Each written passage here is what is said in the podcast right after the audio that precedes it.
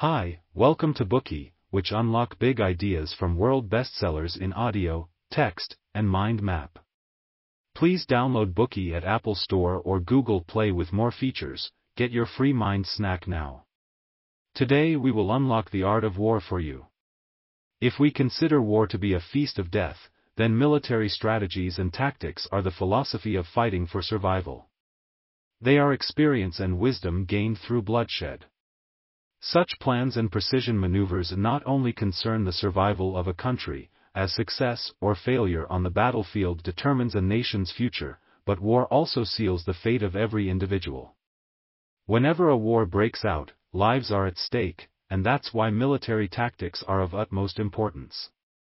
To understand the maneuvers on the battlefield, the art of war is indispensable. It is the oldest book on military strategy, initiating this field of study. It provides essential guidance both to ancient Chinese military studies and modern warfare. Based on predecessors now lost, the book summarizes archaic principles and axioms relating to combat and further develops these into a system of military theory. Any reader opening the book will encounter a comprehensive description of the military methodology, from necessary preparation prior to the battle and the application of strategy in the field to the deployment, ordnance, and the study of your enemy. With the philosophy of dialectical materialism, the art of war is regarded as the essence of early Chinese military thought. This book is a piece of esteemed Chinese cultural heritage, a jewel in the crown and often hailed as the sacred book of military science and the best book on military from ancient times.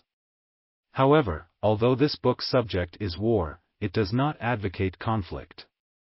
Instead, Sun Tzu encourages leaders always to try peaceful means first and use force as a last resort, going into a war only when the other party was uncooperative. Sun Tzu believes that supreme excellence is not to win every battle, as the most effective action is breaking the enemy's resistance without needing to put up a fight. Moreover, he pointed out that some generals' excellent skill in waging war is not because they are born to be aggressive warriors but because they understand how to secure favorable circumstances before the battle starts.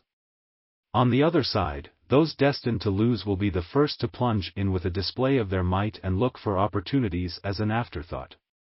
For Sun Tzu, it is never wise to meet your enemy head to head in battle. Only by attacking an army's weaknesses and avoiding clashing against their advantages can a great commander use his troop maneuvers to work a triumphant miracle. These insights go some way to explain the enduring popularity of the art of war. The book ranges far beyond military schemes and tricks, considering strategy at its highest level, where it becomes a wise philosophy for life. So, to this day, the book continues to have great relevance. The art of war is divided into 13 sections. For your ease, we have combined the parts into the following four chapters. These cover the main ideas in the book. Part 1 Military Strategies. Part 2 Military Tactics. Part 3 Armed Struggle. And Part 4 Environment. In this part we will first look at the bigger picture in the preliminary discussion of strategy on the basis of the book's central idea that people should only fight with the certainty that they will win. The chapter mainly talks about two imperative pieces of advice, do not take risks and do not suffer losses. Let's first look into the first aspect, do not take risks. Sun Tzu says in the book, the art of war is of vital importance to the state. It is a matter of life and death, a road either to safety or to ruin. Hence it is a subject of inquiry which can on no account be neglected. With this in mind, Sun Tzu requires us to lay plans for every battle. Laying plans doesn't demand that you come up with any novel idea and catch your enemy off guard, but insists that you carry out a down-to-earth evaluation of both opposing parties. It's like a modern SWOT analysis that compares strengths, weaknesses, opportunities and threats. Doing this work tells us if circumstances are favorable and which party is certain to win.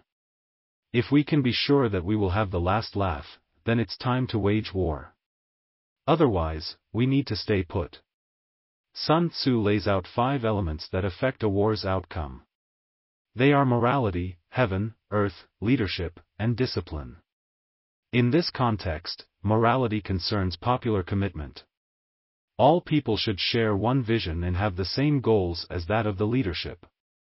Heaven refers to natural phenomena, such as weather conditions, daylight and darkness, sun and rain, and cold and heat. Earth considers the terrain, land formations and distances, questions such as is the battlefield far away from where we are now? Does the road wind through steep mountains or cross wide plains? The fourth element, leadership, reflects on a leader's capacities. Is the leader a great commander, decisive and brave? The last element, discipline, discusses all kinds of rules and regulations, including the marshalling of the army, the graduations of rank among the officers and the maintenance of military supply chains. We can know the situations of the two parties in the conflict using these five aspects for our analysis. Which of the two leaders is fortified with moral strength? Which general has the best track record? Which side is more favored by the circumstances of heaven and earth? And which more rigorously enforces discipline? Which party is stronger? On which side are officers and soldiers better trained?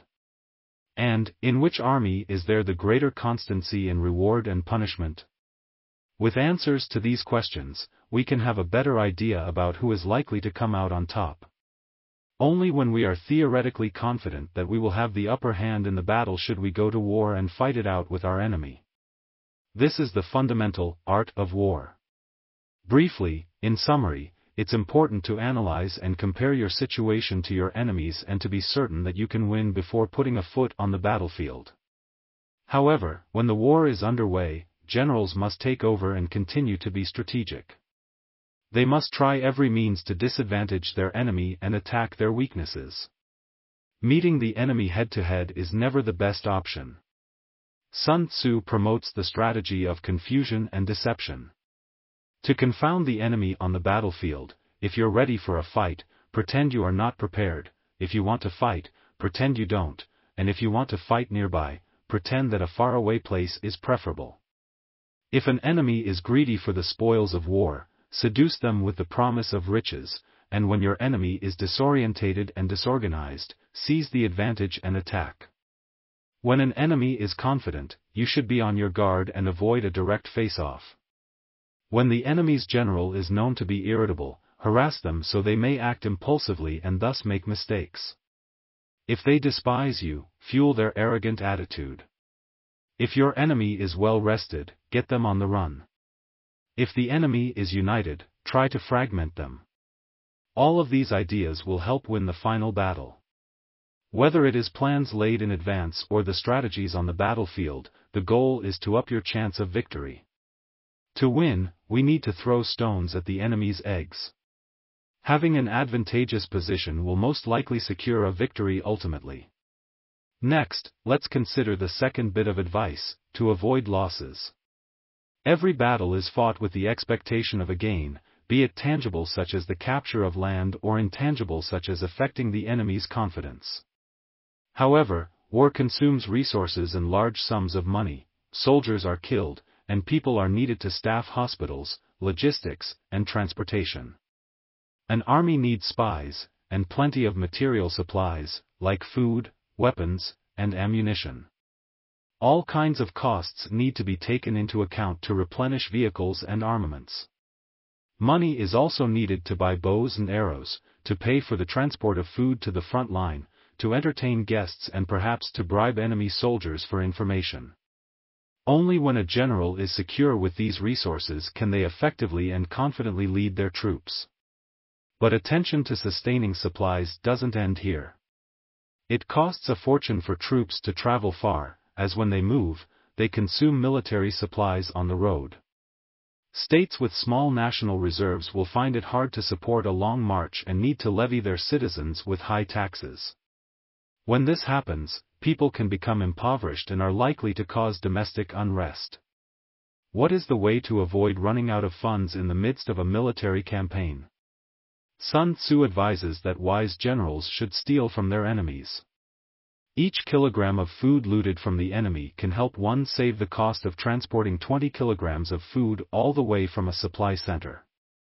A general who understands this point will encourage their soldiers to loot from the enemy, seizing food and weapons but treating captives well, so they will have a favorable attitude and continue replenishing the invading force.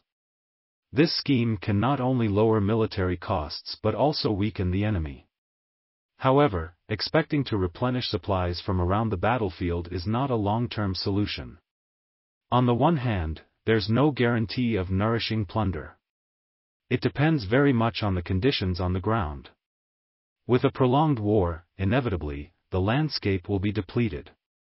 Armed forces waiting in reserve at home or stationed in other countries may seize an opportunity to attack a vulnerable home base. Conditions are likely to become increasingly unpredictable and ultimately altogether out of control as a nation attempts to fight battles both at home and abroad. To this threat, Sun Tzu responds by pointing out that speed is of utmost importance in a military operation. If we are stronger than the enemy, we need to conquer them quickly. A war that drags out offers no benefit. If we are inferior, we need to do the opposite. We must find every means to make the war last, so that the enemy will be ground down. Scooping up replenishment to supplies on site and concluding the war as swiftly as possible is a way to minimize losses, but it is insufficient. Sun Tzu believes that breaking the enemy without fighting is the wisest strategy. Excellent strategists will first try to thwart their enemy using their intellect by making them suffer politically. If a reasoned approach is not working, the second best option is to fracture the enemy's resistance using diplomacy. And the worst option is resorting to force and putting cities under siege. The former strategies exchange low consumption of resources for maximum progress towards victory, a minimum input for an optimal result.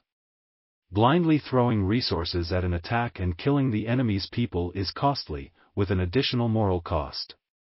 Such a victory comes at a high price and will yield little benefit. Sun Tzu also notes that even when the use of force is inevitable, we need to consider every possible way to avoid launching a frontal assault. Do not consider smashing down the city walls and killing all the people. Instead, overwhelm the whole city, keep it intact and undamaged, and then quickly and thoroughly tackle any remaining issues of dissent.